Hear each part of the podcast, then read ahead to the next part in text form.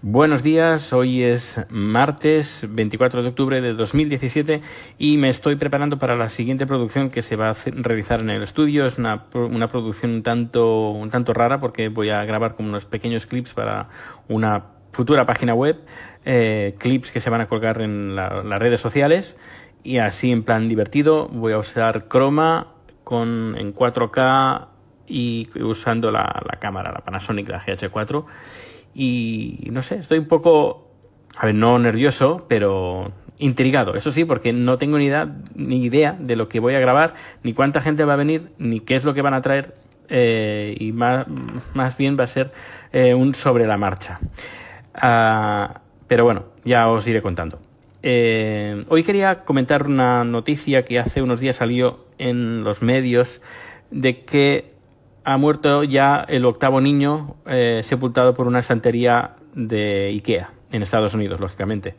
Em, ya, ya, digo, es el octavo niño que muere aplastado por una estantería mal colocada y, en Estados Unidos, ah, bueno, le han llovido a, a demandas multimillonarias a IKEA por este tipo de estantería y IKEA eh, lo que dice es que si las estanterías están mal colocadas y además está bien puesto en el, en el manual de que hay que sujetar por la parte de arriba en la estantería para que no se venga abajo y no lo hacen, pues claro, ellos no se pueden hacer responsables de una mala instalación de una estantería. Así que es. Pero lo más gracioso es que, si no me equivoco, solo pasa en los Estados Unidos. Es decir, estos ocho niños muertos, eh, o sí, ocho niños muertos han sido solo en Estados Unidos de esta estantería cuando eh, esta, esta compañía, bueno, IKEA, vende esa estantería en todo el mundo y no ha habido ninguna muerte, al menos que yo, que yo sepa.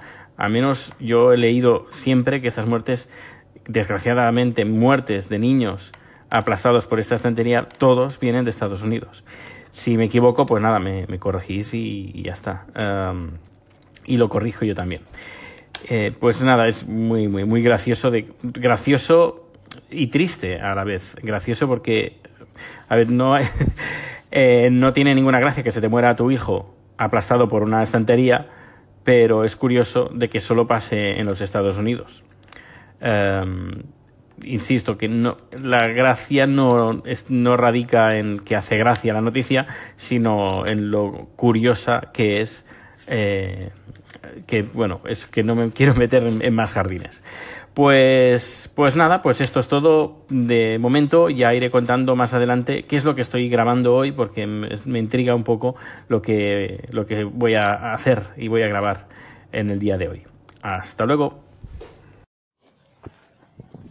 Hola Dani, te habla Vivianeta. Eh, muy curioso el tema que plantea sobre las estanterías asesinas. Eh, llama la atención cómo Estados Unidos tiene todo un sistema arraigado que de sacar lucro ante ciertas adversidades, como son las demandas que se colocan allá por todo. ¿En qué sentido? Que es un sistema de ataque.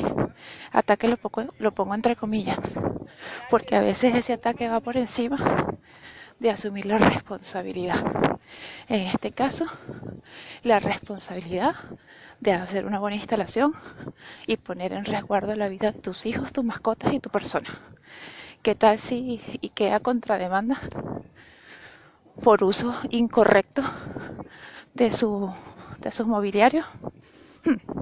Bueno, un saludito. Gracias Vivianeta por el calling. La verdad es que tienes toda la razón. Eh, este ataque, eh, eh, completamente toda la razón. Ellos no quieren hacerse responsables de las instalaciones y si algo pasa, el responsable es el fabricante.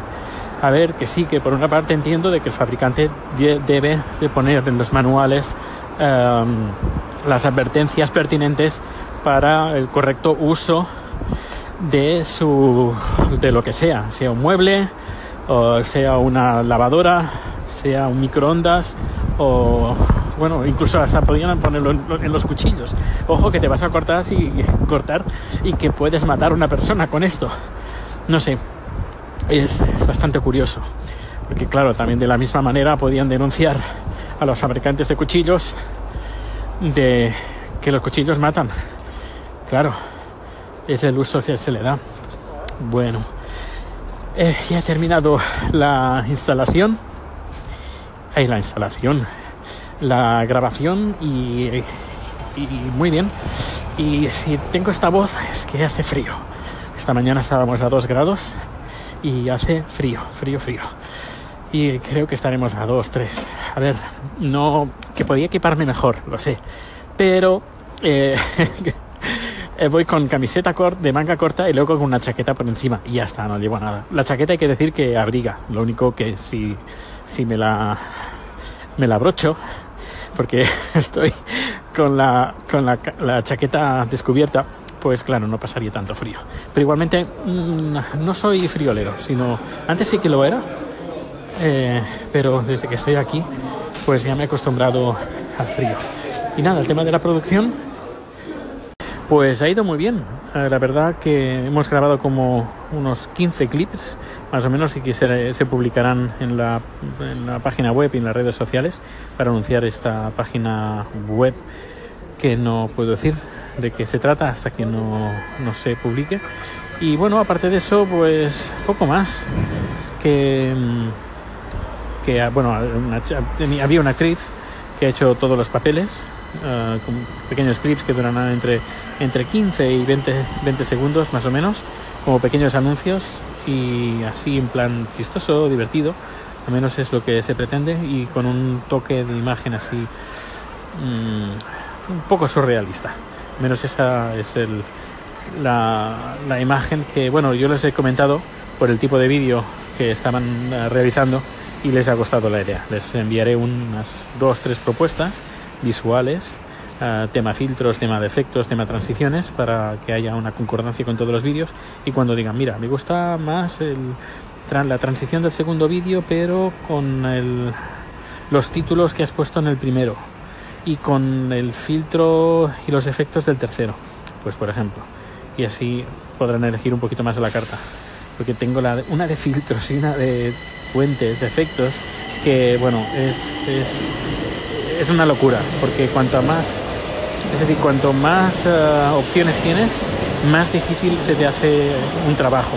Y sobre todo cuando es un trabajo creativo para un cliente. Si fuera para ti, pues bueno, más o menos lo tienes claro. Pero como el cliente tampoco es difícil expresar lo que el cliente quiere y, y, al revés, yo que soy creativo, incluso a veces me cuesta eh, explicar cómo quiero las cosas a una persona que está trabajando conmigo a nivel creativo. Es decir, que mmm, hay que contarlo muy bien. Y tú tienes, tú puedes tener la visión muy bien hecha en tu cabeza, pero contarla ya es otra cosa. Pues nada, estoy ahora en el metro esperando ir a casa a recoger un paquete que supongo que será el trípode de la de, el trípode de el Osmo Mobile. Y, ya está, y compilaré este, este día de hoy que ha sido cortito en comparación con ayer, que sí, ayer sí que tenía cosas que contar. Pues nada, un fuerte abrazo, uh, muchas gracias por escuchar y que pases muy buena noche. Hasta luego.